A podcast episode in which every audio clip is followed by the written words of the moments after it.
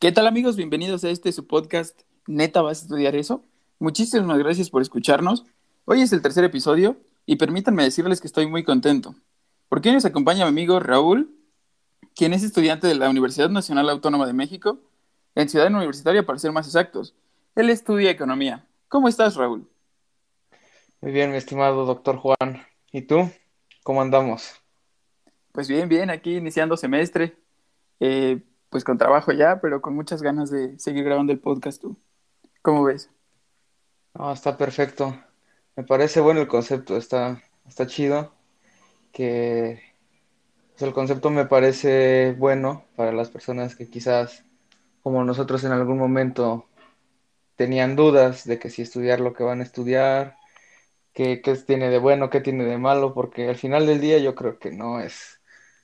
O sea, por lo menos aquí en, en nuestro contexto no, no le dan mucha prioridad a eso, a, preguntarte, a que te preguntes, mejor dicho, a fomentar eso, de que las personas digan, yo quiero estudiar esto porque me llama la atención, o que tú descubras qué es lo que, lo que quisieras hacer. Más que nada, yo siento que ya, ya, ya está muy aceptado que estudies algo que esté generalmente aceptado, mm, que te puede proporcionar, digamos, un buen sueldo o algo así, porque pues Latinoamérica. Sí, sí, en realidad la decisión se toma en base a muy pocas, eh, bueno, con un criterio muy corto, muy limitado, cuando en realidad la decisión pues debería ser súper seria, ¿no? Y considerar todo, lo que te gusta, qué quieres hacer cuando seas un anciano, qué es lo que realmente quieres saber. El conocimiento es muy vasto, pero desafortunadamente no podemos saberlo todo, entonces hay que escoger un área, bueno, yo creo, ¿no? De la que nos gustaría aprender más. Bueno, pues para empezar, Sí, dale, dale, dale. Ajá, no, sí, yo digo que, ajá, es justo eso, que también, pues tienes que preguntarte para qué soy bueno, qué me gustaría hacer, ah, son un montón de cosas que al parecer, pues no sé, que, cómo, cómo lo sentiste tú, pero yo llegué a quinto, a, bueno, el último año de prepa, sin siquiera haberlo pensado, ya me empecé más o menos como a decidir a finales del quinto semestre, entonces no fue como sea, siempre supe que quería estudiar. Bueno, ahorita eso lo dejamos para después, pero... Sí, sí, sí. bueno, vamos a darle entonces. Para empezar, ¿qué es economía? ¿Qué es en sí tu carrera? Bueno, eh, como sabes que es una ciencia social, es, es área 3, existe debate en lo que voy a decir, porque muchas personas dicen que no es ciencia, pero otras dicen que sí. Nosotros vamos a decir, para términos prácticos, que sí es ciencia. Es una ciencia social que estudia el proceso de producción, de distribución y consumo de los bienes y servicios. En específico estudiamos, eh, esto es parte de la definición no clásica me parece, estudiamos todo esto con bienes eh, finitos, digamos, en una economía con bienes finitos. Claro. Y las interacciones que hay entre ellas en el mercado. Ok. Oye, me gusta mucho tu definición, súper profesional, licenciado. Simón, es lo primero que nos hacen hacer, ¿no? Así de, vamos a notar qué es economía, qué es lo que estás estudiando. Sí, sí, sí. A nosotros también luego, luego nos dijeron, a ver, ¿cuál es el concepto de medicina? Ya. Eh, no, no es eso, en realidad es esto. Ajá. Súper manchados. Muy bien. Oye, ¿y por qué decidiste estudiar economía? Pregunta obligada. Claro.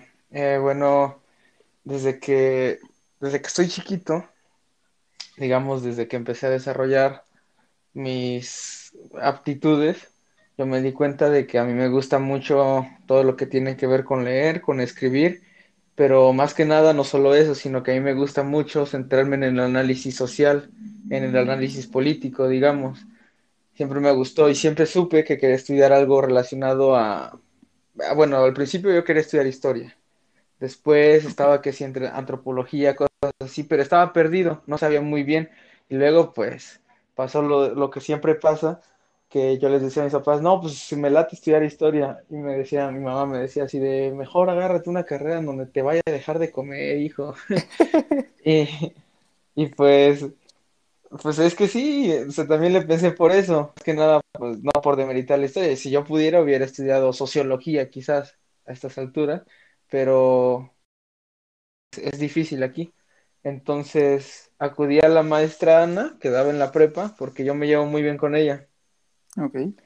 Eh, y me contó que ella tenía un conocido que estaba como yo, que ella quería, él quería estudiar historia, pero que sus papás lo obligaron a estudiar economía y que se especializó en historia económica y que es algo muy padre y que aparte, aparte pues le pagaban bien.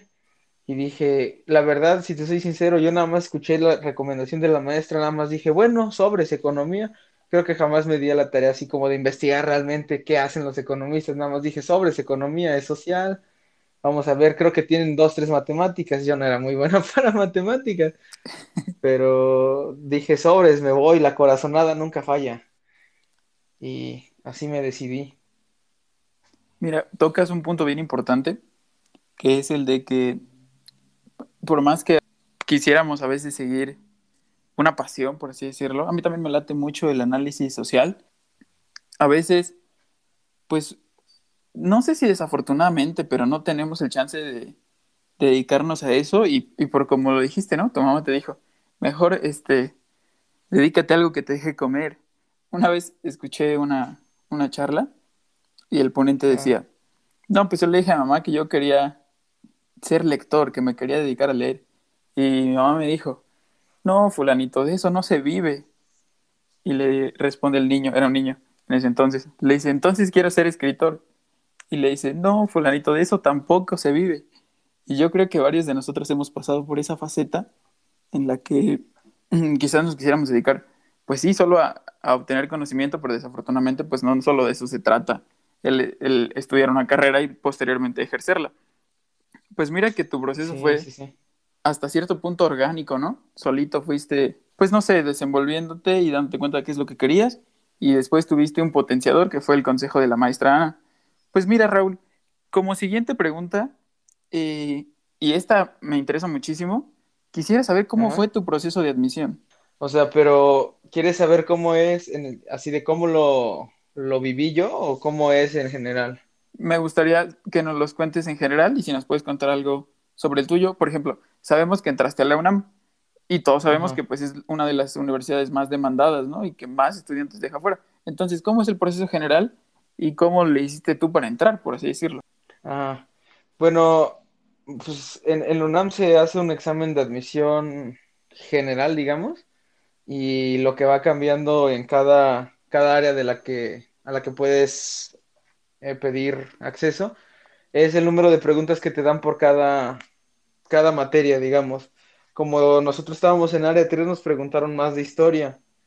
Y las que sí no cambian son las de matemáticas, a menos que te vayas a área 1, porque ahí sí son más. Pero de matemáticas normalmente sí son, no recuerdo exactamente el número, pero es como que más el número de matemáticas de por sí, en general, que de, las otras materias.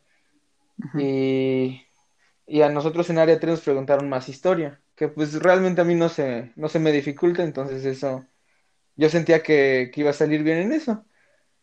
Entonces, más que nada, cuando estuve estudiando, me compré la guía del CONAMAT y tenía por ahí unas dos, tres guías, digamos, sí, pero prácticas. Es que eran unas guías, no sé dónde las consiguió mi mamá, cuando una prima tuvo su proceso de admisión igual, que intentó la UNAM.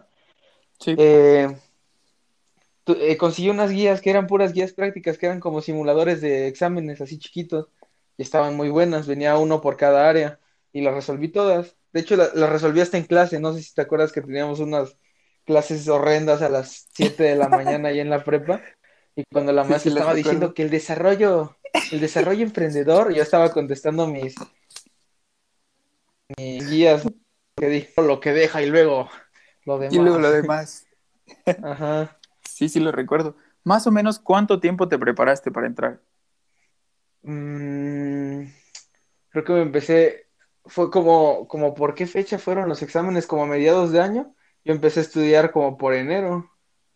Como un medio año. Más o menos. ponle que medio año. Sí, más que nada me, y, y, me concentré mucho en estudiar matemáticas porque era como que lo, en lo que más deficiencias tenía. Lo demás sí lo estudié, obviamente, pero lo estudiaba en menor medida porque yo soy, ese es un consejo que me daba mi mamá y yo creo que así es verdad, que si quieres estudiar algo y ves que se te dificulta, bueno, tienes que estudiar varias cosas, empieces por lo, por lo que se te dificulta para que, digamos que refuerces más eso, porque de todas formas, si ya tienes algo en lo que eres muy bueno, de todas formas se va a dar más fácil. Entonces es mejor ir de, de más difícil a más fácil.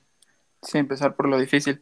Estoy de acuerdo, muy buen consejo de tu mamá. Hace, hace algún tiempo platicamos con Poncho en este mismo espacio.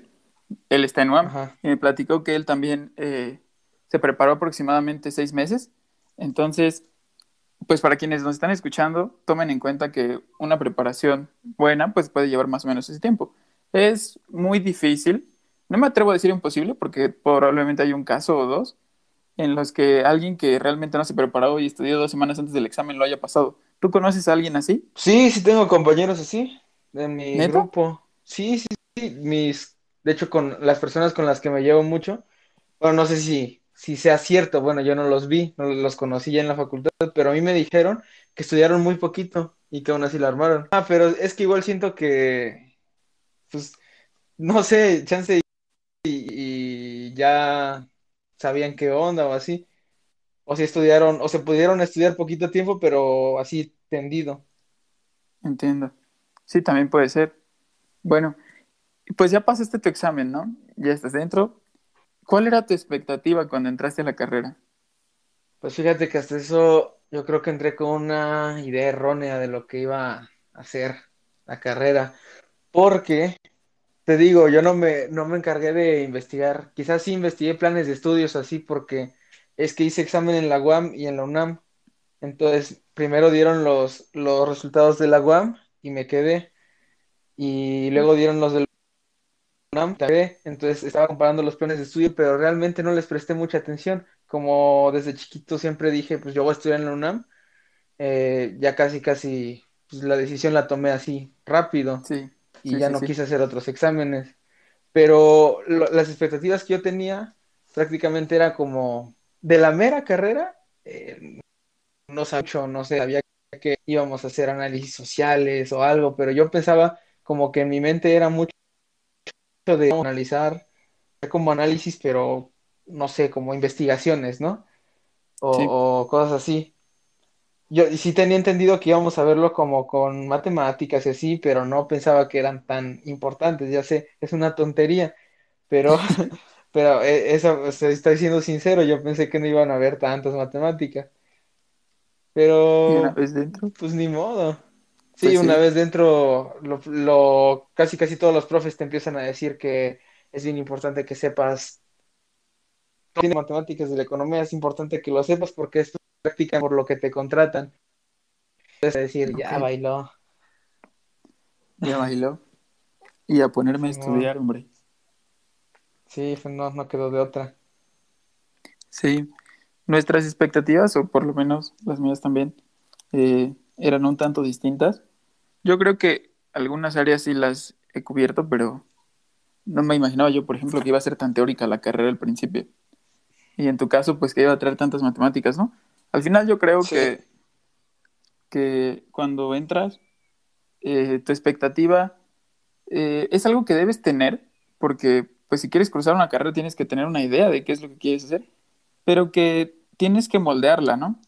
No puede ser la misma que cuando entraste, cuando salgas, o al menos eso creo yo.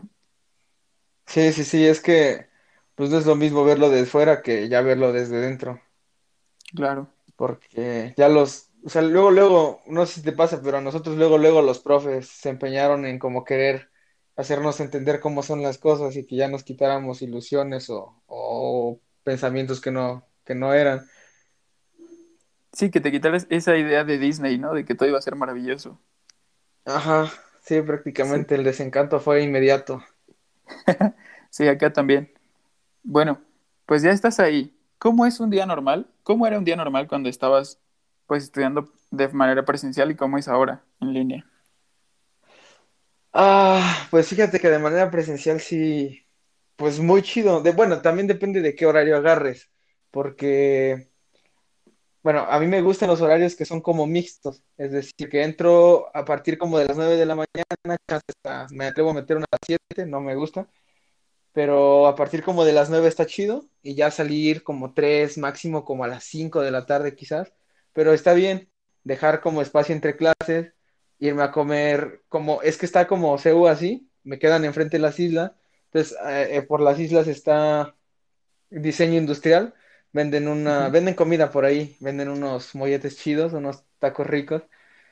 O, y, pues, o dar la vuelta, me iba a comer arquitectura, ciencias, ya sabes. Y, y también como no salía tan tarde, como por ejemplo, había días que salía como a las 3 y así, podía después ir a un básquet con mis amigos a, a los frontones de ingeniería. En las, en las noches podíamos ir al cine porque nos queda cerca, pues ya sabes, hay, hay como cine cerca, pero aparte está cerca a dos estaciones de metro, la Cineteca Nacional, que es bastante barata, ajá, es bastante barato ahí, porque por, si presentas tu credencial de estudiante te cobran 30 pesos de entrada, me parece, y aparte tienen películas, pues, extranjeras y pues está chido, ¿no? Para probar cosas nuevas. Claro. Sí, la verdad es que un, es muy bonito porque puedes hacer muchas cosas. Allá hay, muchos museos, siempre hay, no sé, que de repente hay festivales de libros donde te los venden bien baratos. Hay muchas cosas, siempre hay algo nuevo que ver, siempre hay a dónde ir. Pero pues estando en, en clases en línea, lo único que puedo ver es mi sala, luego la cocina, luego el cuarto. Y poco más. ¿Crees que se cumple con los requisitos de la educación presencial tomándola en línea? O sea, tu plan de estudios tiene objetivos. ¿No crees que se cumplen? Bueno, el plan de estudios que llevamos es viejísimo, pero eh, sí, sí, o sea, tiene como que sus objetivos. De por sí tenemos un par de materias que son como más relleno que otra cosa, en la parte como básica de, la carrera. Pero por lo, por lo menos en presencial sí aprendes, o sea, por más que quieras aprendes. Es que tienes más cosas cercanas, no sé, eh, es diferente la experiencia, no nada más está el profe hablando, sino que interactúas con él, pues de ahí te vas a la biblioteca a estudiar, no sé, puedes hacer muchas cosas, luego te mandan a conferencias que ahí dan personalidades importantes, una que otra cosa se te pega de lo que escuchas, pero porque también vas de aquí para allá, se, se va nutriendo tu, tus ojos, tú te mantienes en movimiento, tu cuerpo, o sea, como que todo se complementa para que, para que sientas que estás, digamos, haciendo algo. Yo digo, yo siento que sentado todo el día frente a la computadora, lastimándote los ojos y haciendo el triple de trabajo que en presencial, no, no siento que, se esté logrando, porque finalmente, ah, bueno, a mí, me, a mí me, yo estoy en desacuerdo con que los profes nos hagan estar en sus clases, cuando de todas formas los vas a tener que volver a ver en grabación o algo porque no entendiste bien, o tengas que buscar de tu cuenta, por tu cuenta tienes que buscar las cosas para aprenderlas y finalmente nada más están robando tiempo del día. Sí, totalmente de acuerdo. Esa parte de tener que ver las clases de nuevo y luego que te pidan un ensayo y tienes que estar, o sea, te pasas seis horas en clases, ¿no? Por ejemplo, y luego te pientas otras tres o cuatro haciendo tarea en la misma computadora, en la misma silla, frente a la misma ventana. Sí, sí es muy cansado y realmente no, no se parece. Más allá del temario y de que probablemente el maestro lo conozcas o algo así, no se parece nada a la educación presencial. Pero pues ni hablar. Oye, Raúl, ¿cómo se evalúa en la UNAM? ¿Y cómo te preparas tú para una evaluación? Mm, ¿Cómo se evalúa? Pues es que los profes tienen libertad de cátedra, que ahorita la están aprovechando al máximo para, para fomentar la tasa de deserción. Pero, ¿cómo, ¿cómo, califica normalmente? Depende. Perfecto. Eh, porque tenemos materias eh, que son como que muy prácticas nosotros, como por ejemplo macro, matemáticas, taller. Ahí normalmente se, hacen exámenes. Eh, los profes normalmente te hacen unos dos, unos tres, dos, hasta cuatro a cada semestre. Esos son ordinarios, digamos, y son parciales. Y ya si, si, por ejemplo, no llegaste como con ocho o no, no aprobaste, te vas a final y ya en el final puedes, puedes mejorar tu calificación. Y las, las materias que son más como de investigación y así, como INAE, Ecopol, Economía Política, pues, así, Historia, normalmente te, evalúan con controles de lectura casi por clase, eh, te hacen hacer trabajos finales como ensayos, investigaciones, cosas así. Igual te pueden hacer exámenes, pero, pero es más común que te evalúen como con trabajos. Ok, como con trabajo continuo, me... ¿no? Ajá. ¿Cómo me preparo yo? Pues para los exámenes de, de cosas prácticas como macro, matemáticas y eso, pues no queda de otra. Ahí sí no puedes cantinflearle, porque por más yo siento que eso sí tengo, tengo como una, un talento nato para ah, cantinflear las cosas en los exámenes y que por más que no me sepa algo, luego ahí por lo menos lo aprueban los profes, dicen, ah, bueno, sí, está chido. Pero en las, para las cosas que son prácticas exactas, ahí sí tengo que estudiar mucho. Y pues me junto con mis amigos para que estudiemos em, y repasamos, practicar, como decía mi profe Jacobo, un saludo donde quiera que esté, o sea, porque no, lo, no, tengo contacto con él. Eh, él nos decía que lo que tenemos que aprender es, es a escribir, a leer, él, él nos daba matemáticas, a leer y teníamos que practicar muchísimo. Y nada más es eso, saber la notación, entender álgebra, nos decía, de la 1 a la 500 del Baldor, léete, y ya, se acabaron tus problemas de álgebra. Y, y, nada, pues practicar muchísimo. Las matemáticas sí se tienen que practicar muchísimo, no entiendes nada, no nada más leyéndolo. Ok, sí, definitivamente. Las matemáticas son talachear, como se dice comúnmente, ¿no? Todos los días, todos los días. Ajá, sí, y más lo, lo que viene siendo álgebra, pues. Yo tuve mucho problema con álgebra al principio, muchísimo. Eh, pero eh, ese profe Jacobo ya metí como tres materias con él y cada una de las materias él me, enseñó bastante. O sea, porque sí te trae, no, no, es de que sea mala onda, al contrario, es bien buena onda, pero a, todo, a todos los pasa el pizarrón a resolver y ahí pues sí se ve. Ahora sí que se ve de qué lado más la iguana. Y Y pues así es, pero aprendí muchísimo con él, me enseñó álgebra, me enseñó cálculo, es un excelente profesor, el profe Jacobo López Barojas. López Barojo, Baroja, perdón. Muy bien. Raúl, ¿qué consejo le darías tú a alguien que no sabe qué estudiar? Ah, primero que nada, que, que chequen en qué son buenos. O sea, no, tampoco que se queden con esa idea errónea de que de que tienes talento nato para algo, así de, no, yo nací bueno, como no sé, para, soy, soy buenísimo en las matemáticas, eso me dedico, soy buenísimo en escribir, también eso me dedico, sino que te pongas a pensar, hagas una evaluación eh, realista de, oh, está bien, soy bueno haciendo análisis, eh, de, digamos, haciendo ensayos, haciendo esto, ¿a qué me puedo dedicar? Pero no nada más limitarte como de, bueno, pudieras dedicarte, no sé, digo, estudiar filosofía, digamos, si te gusta, sino que a partir de lo que ya puedes hacer, intentar pensar a qué más te puedes ir, es decir, qué más puedes, en qué más puedes desempeñarte donde puedas desarrollar tus habilidades.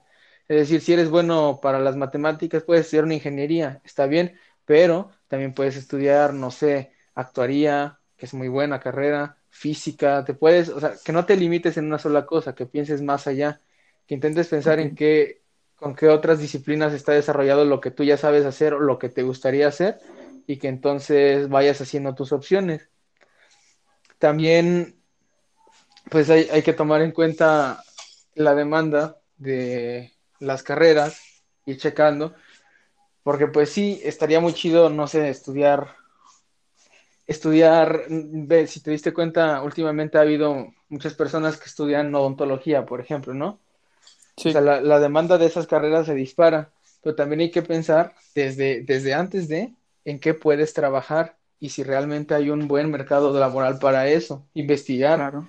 porque ya estar a la mitad de la carrera más o menos y de repente ver que no es lo tuyo, de repente empezar a desanimarte porque ves que todos los egresados se están quedando sin chamba o así, es algo que te puedes evitar si evalúas tus, tus opciones desde antes, porque también eso del cambio de carrera a la mitad, pues siento que pues, está feo por, pues dependido, eh, eh, eh, digamos, saliéndonos de las condiciones particulares de cada familia eh, y su situación socioeconómica, pues yo siento que está, es como perder el tiempo finalmente. Entonces, y eso se da muchísimo, de que a la mitad de una carrera ya, ya como que te arrepientas.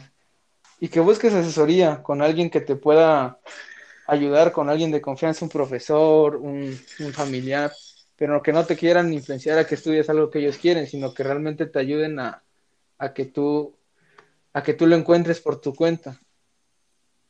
Ok, entiendo esa parte. Porque sí, no, no, este, casi no pasa, ¿eh? Que tú buscas a alguien para que te dé un consejo y en realidad lo que quieres es influenciarte para que estudies lo que él estudió o lo que él hubiera querido estudiar, ¿no? Eso también pasa mucho. Sí, eso también pasa. Y es que también, bueno, otro consejo estaría chido, es quitarse como que intentar, porque es que también yo he visto que hay como familias en las que los papás eh, presionan a los hijos para que estudien algo o estudien en un área particular o así. Yo digo que por, o sea, no, no, no es de que hay que ser rebelde, sino de por lo menos intenta negociarlo porque finalmente no, no lo van a estudiar ellos. O sea, quizás si quieren ver por tu bien, está bien, pero finalmente eh, en el futuro, el que va a trabajar de eso, el que si llega a no gustarle eso, el que va a vivir infeliz, el que no, no, no va a dar el 100% porque es algo que no le gusta tanto, ese vas a ser tú.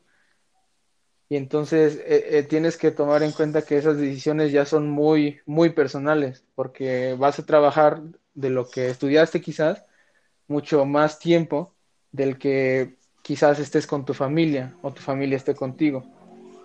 Claro. Entonces no puedes ir por ahí dando, intentando darle gusto, tienes que, tienes que buscar lo que te guste y, y tomar en consideración todo eso de los factores económicos y demás, pero me gusta mucho la parte premeditado. Sí, bien premeditado. Me gusta mucho la parte en la que dices que hay que negociarlo, ¿no? Yo también diría, mmm, conozco a un par de estudiantes que estudian lo que estudian porque pretenden, digámoslo así, ¿no? Heredar el puesto o el trabajo de sus padres y no lo cuestionan. Y está bien si realmente es lo que quieren, pero ya platicamos de que muchas veces en realidad no es lo que querían y a media carrera van para afuera, ¿no? O algo así. Entonces yo creo que sí hay que cuestionarlo todo y realmente darte cuenta si es, si es verdaderamente lo que quieres y si no, pues buscar por otro lado. Al final, yo estoy muy de acuerdo en lo que hay que hacer es mediar eh, ese conflicto de intereses, por llamarle de alguna manera. No necesariamente es un conflicto de intereses, pero pues al final son, son desacuerdos que puedes tener con tus papás. Y un consejo que les doy es que más vale tenerlos como aliados y sobre todo si eres un estudiante. Hay muchísimos estudiantes que trabajan y estudian, pagan sus estudios. Los admiro mucho, los respeto más. Pero si puedes tenerlos como aliados, yo creo que vale mucho, mucho la pena. Eso sí. Bueno. Igual está, está ese factor que yo tampoco me había acordado de que sí, pues es que igual si hay gente que ya digamos que si estudia algo, casi casi tiene trabajo asegurado. Pero igual si, si ves que no es lo tuyo, no te vayas nada más por la seguridad, intenta algo nuevo. Sí, yo estoy muy de acuerdo con eso. Oye, Raúl, bueno, Mm. pues ya tú te diste cuenta de qué era en realidad economía, por decirlo así, o qué era lo que realmente implicaba. Y sí, algo así. Bueno, si tú ves a alguien que está dudando entre estudiar economía o no, y quizá tiene la misma idea que tú tenías al principio, o parecida, eh, ¿cuál sería un factor clave por el que tú le dirías, si no estás dispuesto a estudiar esto o hacer esto, no estudies economía? Bueno, eh, lo voy a decir muy como desde mi, desde mi experiencia. Si, mira, si se te dificulta el álgebra, si se te dificulta las matemáticas en general, más que nada la parte de álgebra, de geometría y de cálculo, se te va a hacer muy difícil. También puedes optar por, por meter profes barcos y así, pero es que lo que, lo que se busca para, para un estudiante de economía en el mercado laboral es que sepa todo eso. Entonces, si, de verdad que se te dificulta eso, mejor reconsidéralo.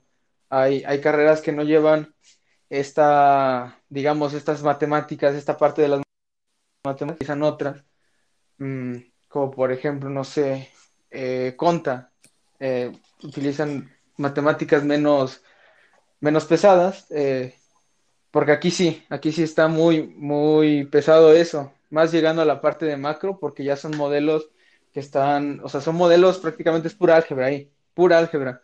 Entonces te piden saber álgebra matricial, cálculo diferencial, saber derivadas parciales, te piden saber integrar, te piden mucho.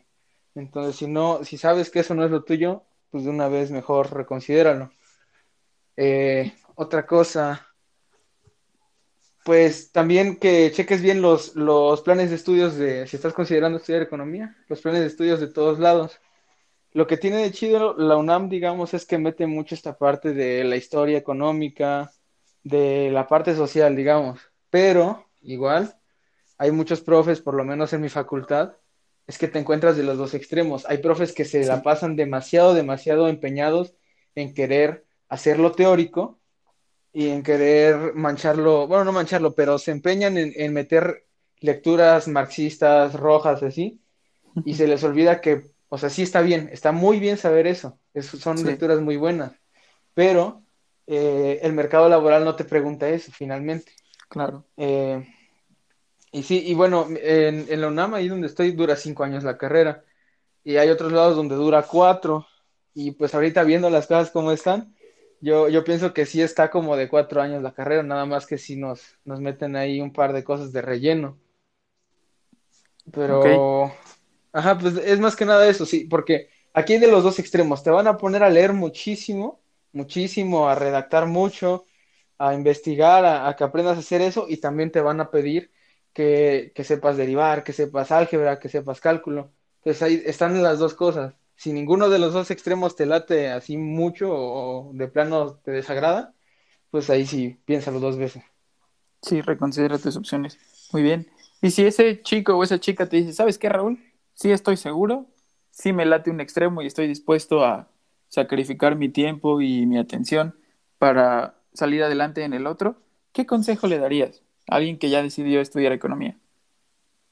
Que se decidió estudiar economía, mmm, que intente aprender eh, si puede. estés donde estés. Eh, si no te, los profes no te enseñan a usar R o Stata, eh, que intentes buscar un cursito, que intentes buscar dónde aprender, porque eso es muy, muy útil. R y Stata sirven, son programas que se utilizan, nosotros utilizamos para manejar bases de datos grandes.